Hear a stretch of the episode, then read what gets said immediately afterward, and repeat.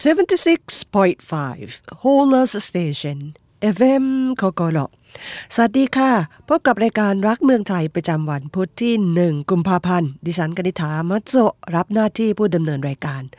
รายการของเรากระจายเสียงจากสถานีวิทยุ FM COCOLO โอซาก้าเป็นประจำจากเวลา 5 นาฬิกา ท่านผู้ฟังที่มี request message ส่งมาหาเราได้ที่ cocolo.jp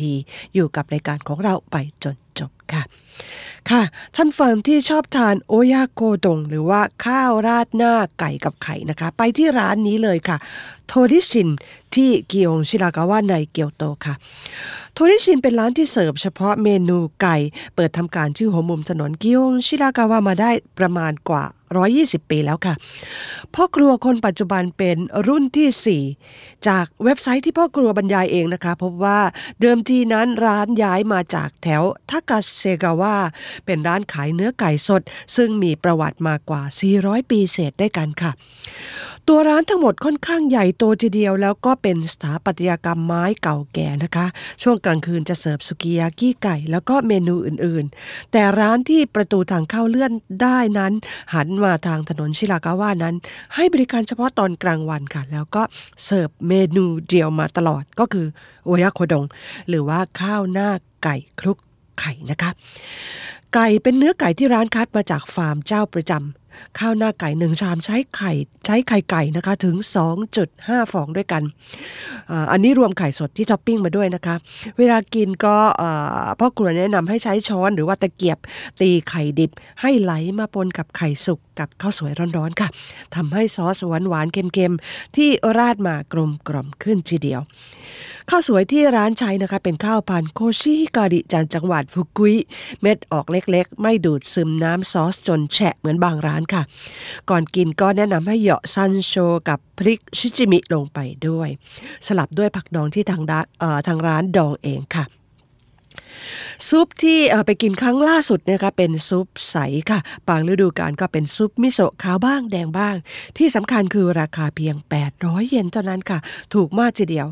ร้านเปิดจาก 12 นาฬิกาถึง 14 นาฬิกานะคะ วันธรรมดามีขายเพียง 30 ชุดเท่านั้น ส่วนวันเสาร์อาทิตย์เพิ่มเป็น 60 ชุด ช่วงเทศกาลช่วงเวลาสักุระบานคนค่อนข้างจะแน่นนะคะ ถ้าขายหมดก็เคย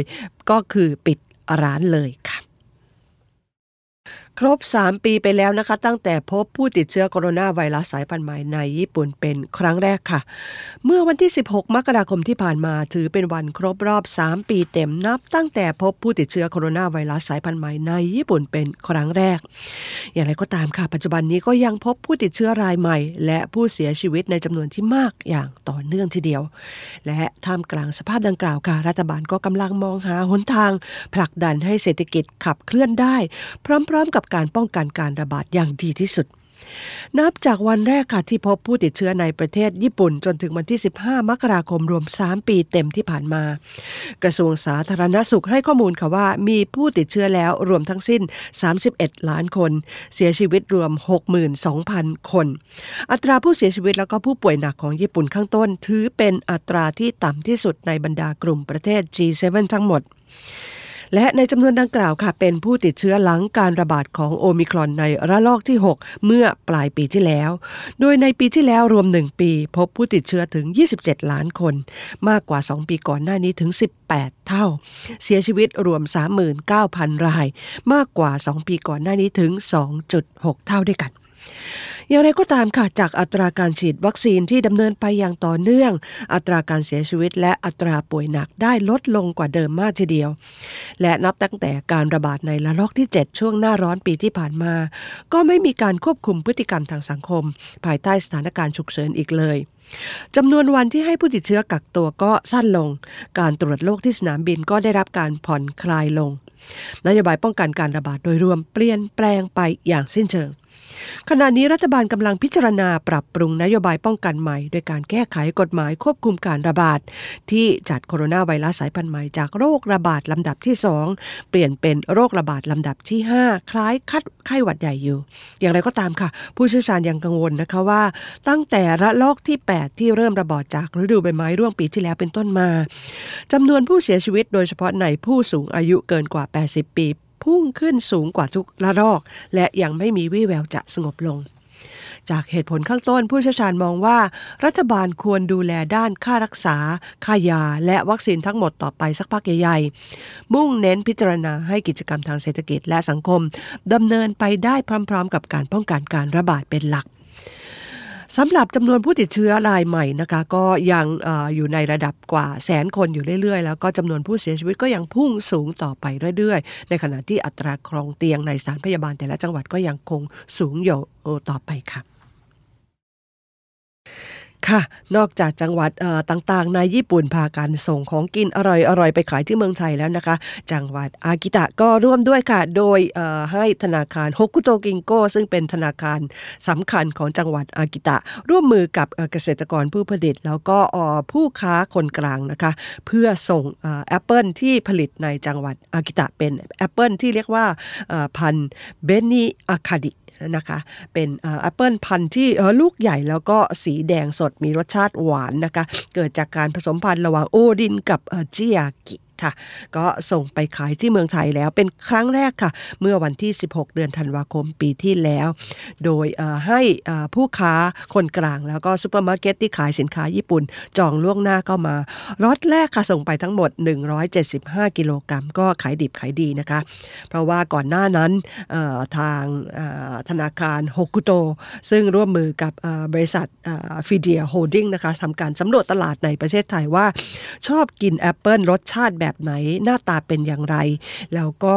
ราคาประมาณเท่าไหร่ถึงขายได้ ก็จัดส่งไปเรียบร้อยแล้วนะคะแล้วก็ในอนาคตคาดว่าจะส่งผลผลิตทางการเกษตรอื่น ๆ ของจังหวัดไปขายอย่างเมืองไทย แล้วก็ใช้เมืองไทยโดยเฉพาะกรุงเทพเป็นศูนย์กลางส่งออกไปยังประเทศ Southeast Asia อื่น ๆ นะคะ ก็ธนาคารโฮกุโตได้ไปตั้ง liaison office ในกรุงเทพมานานแล้วก็ใช้ประโยชน์ได้เต็มที่ค่ะ ก็จากนี้ไปคาดว่าผลไม้หรือว่าอาหารสดต่างๆ ซึ่งคนญี่ปุ่นกินกันในประเทศญี่ปุ่นนั้น ก็จะถูกส่งไปขายในเมืองไทยแล้วก็ประเทศ Southeast Asia โดยที่ไม่ต้องรอเวลา หรือว่าไม่ต้อง freeze ไปของสดๆ แล้วราคาก็คงจะไม่แตกต่างกันมากนักค่ะ 76.5 Holers Station FM กกร ท่านผู้ฟังกำลังรับฟังรายการรักเมืองไทยประจำวันพุธที่ 1 กุมภาพันธ์จากสถานีวิทยุ FM COCOLOดำเนินรายการโดยดิฉันกนิษฐามาเจาช่วงหลังของรายการยังมีเรื่องราวต่างๆ มาคุยให้ฟังเช่นเคยนะคะ เริ่มกันจากการร่วมมือระหว่างสหรัฐกับญี่ปุ่น ในด้านการสำรวจและการใช้อวกาศนะคะนายฮายาชิโยชิมาสะรัฐมนตรีต่างประเทศของญี่ปุ่น แล้วก็นายแอนโทนีบริงเกนรัฐมนตรีต่างประเทศของสหรัฐ ได้ลงนามสัญญาเเกี่ยวกับความร่วมมือระหว่างสองชาติในด้านการสำรวจและการใช้อวกาศเมื่อวันศุกร์ที่ 13 มกราคมที่ที่ผ่านมา ที่สำนักงานใหญ่ขององค์การบริหารการบินและอวกาศแห่งชาติของสหรัฐ หรือว่านาซาในกรุงวอชิงตันค่ะ กรอบความร่วมมือนั้นมุ่งที่จะกำหนดกฎระเบียบด้านทรัพย์สินทางปัญญา ซึ่งเกี่ยวข้องกับอวกาศส่วนนอก และก็วิธีการรับมือกับอุบัติเหตุ ที่เกิดขึ้นในอวกาศค่ะ รัฐบาลของญี่ปุ่นและสหรัฐจะผลักดันกระบวนการที่จะสรุปสัญญาดังกล่าวอย่างเป็นทางการนะคะ ก็เมื่อไม่นานมานี้ค่ะญี่ปุ่นได้เพิ่มความร่วมมือด้านอวกาศกับสหรัฐ โดยได้เข้าร่วมโครงการอาร์ติมิสซึ่งนำโดยสหรัฐ โครงการดังกล่าวมีเป้าหมายในการส่งมนุษย์ไปยังดวงจันทร์นะคะนายคิชิดะฟุมิโยนายกรัฐมนตรีญี่ปุ่น ซึ่งเข้าร่วมในพิธีลงนามครั้งนี้กล่าวค่ะว่า ความร่วมมืออด้านอวกาศระหว่างสหรัฐกับญี่ปุ่นนั้น ได้เข้าสู่สกราชใหม่แล้ว ด้วยโครงการอาร์ทิมิสและอีกหลายโครงการทีเดียวท่านนายกได้กล่าวนะคะว่าท่านมุ่งหวังอย่างแรงกล้าค่ะว่าสัญญาฉบับดังกล่าวจะส่งเสริมความร่วมมือด้านอวกาศอย่างแข็งขันยิ่งขึ้นอีก แล้วก็ยังขยายขอบเขตความร่วมมือให้มากยิ่งขึ้น ภายใต้ความเป็นพันธมิตรระหว่างญี่ปุ่นกับสหรัฐ ซึ่งแข็งแกร่งกว่าที่เคยเป็นมานะคะค่ะจากสงครามที่รัสเซียบุกยูเครน แล้วก็จากท่าทีของจีนนะคะเท่าที่ผ่านมาทำให้ประเทศที่เป็นพันธมิตรกันโดยเฉพาะอเมริกายุโรปแล้วก็ญี่ปุ่นรวมไปถึงออสเตรเลียนิวซีแลนด์ต้องร่วมมือกันกระชับมากขึ้นนะคะไม่ว่าจะเป็นการผลิตสินค้าหรือว่าการปกป้องอวกาศแล้วก็น่านน้ำทะเลต่าง เช้านี้มาทำความรู้จักกับวัดพุทธที่ชื่ออิชินจิในโอซาก้ากันนะคะ อิชินจิเป็นวัดพุทธเก่าแก่ตั้งอยู่ไม่ไกลนักจากวัดเทนโนจิสร้างขึ้นเมื่อปี 1185 ต่อมาได้รับการอุปถัมภ์จากโทกุกาวะเยสึ หลังจากที่ทางวัดได้ช่วยจัดพิธีศพให้กับเส้นจิโอ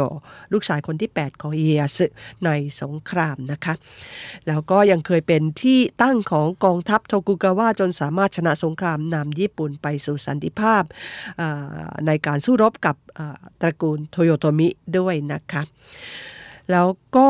หลังสิ้นสุดสมัยโทกุกาวะค่ะรัฐบาลเมจิก็ปรับปรุงประเทศให้ทันสมัย ประกาศให้ชินโตเป็นศาสนาประจำชาติ วัดพุทธหลายต่อหลายแห่งถูกยึดที่ดินขาดแคลนเงินบริจาคสุดโทมบางวัดก็ต้องปิดตัวไปบ้าง แต่ท่ามกลางสภาวะข้างต้นค่ะ วัดอิชินจิ ประกาศรับดูแลอัฐิของผู้คนที่ย้ายถิ่นฐานมาจากต่างจังหวัดเป็นลูกชายคนรองของบ้าน ไม่มีสุสานหรือว่าวัดประจำของตน ไม่อาจทำบุญอุทิศให้พ่อแม่ได้ ปรากฏเขาว่ามีผู้คนพากันแยกเอาอาธิพ่อแม่มาขอฝาก เก็บรักษาที่วัดเพื่อที่จะได้มากราบไหว้มาบังสุกุลกันค่ะ ราวปี 1868 ถึง 1888 รวม 20 ปีเต็มค่ะ ปรากฏว่าทางวัดได้เก็บอธิไว้เต็ม เจ้าอาวาสในสมัยนั้นจึงขอนำเอาอธิเหล่านั้น ไปเผารวมสร้างเป็นพระพุทธรูปองค์ใหญ่ไว้ให้ญาติมิตรกราบไหว้ถาวร จากนั้นเป็นต้นมาค่ะทางวัดจึงรวมอธิของผู้คนสร้างพระพุทธรูปทุก ๆ 10 ปี พร้อมจัดทำพิธีบางสกุลให้เป็นประจำด้วยเงินทำบุญเพียงไม่เท่าไหร่ นับตั้งแต่เริ่มสร้างพระพุทธรูปจากอธิที่เรียกว่าโอโกซึบุจึองค์แรกเป็นต้นมาค่ะ ปัจจุบันมีพระพุทธรูปรวม 14 องค์ด้วยกัน 6 องค์เสียหายไปจากเพลิงไหม้ในสมัยสงครามนะคะรวมเป็นทั้งสิ้นอัฐิจากคน 2 ล้านคนด้วยกันค่ะ ทางวัดมีระบบทำบุญถาวรที่เป็นที่รู้จักกันในนามของ AQ คุโยนะคะ โดยทางวัดจะส่งไปรษณียบัตรไปให้ลูกหลานที่นำอธิบรรพบุรุษมาเก็บรักษา ทุกวันที่ที่ผ่านบุรุษเสียชีวิตติดต่อกัน 33 ปีทีเดียวค่ะ แล้วก็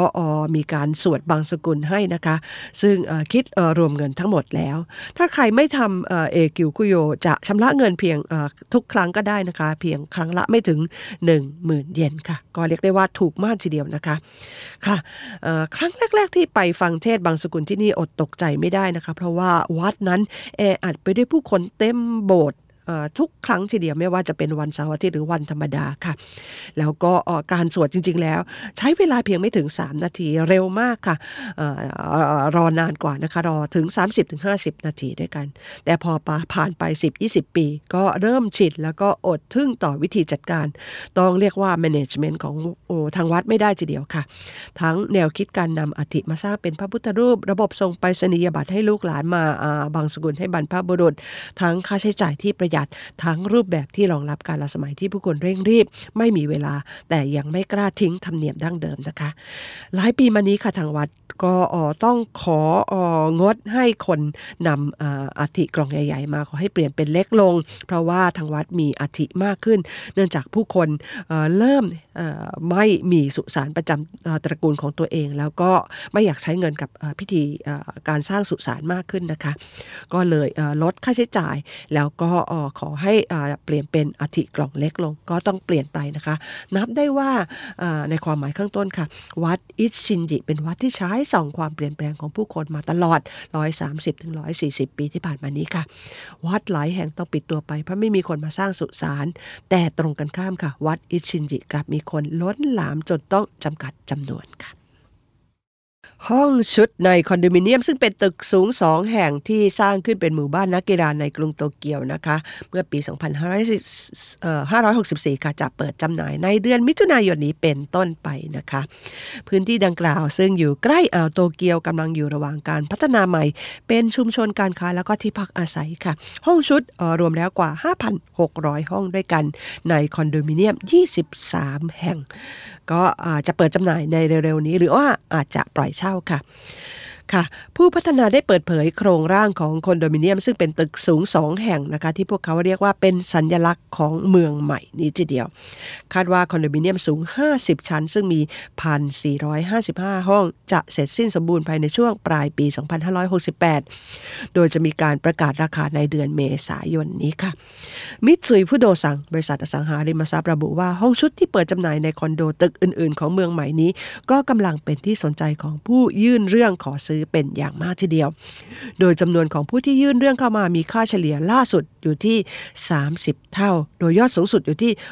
191 เท่านะคะ เจ้าหน้าที่ระดับสูงของมิตซุยพุโดซังเอ่อ Residential ซึ่งเป็นผู้จำหน่ายห้องชุดเหล่านี้ ระบุค่ะว่าคอนโดมิเนียมที่เป็นตึกสูงสองแห่งนี้ออกแบบมาเพื่อเป็นจุดหมายเด่นของพื้นที่อ่าวโตเกียว และผู้อยู่อาศัยจะสามารถชมวิวสุด ตะการตาได้นะคะ ก็เสร็จแล้วอยากจะเห็นจริง ๆ ค่ะว่าวิวที่นี่งดงามมากน้อยแค่ไหนค่ะ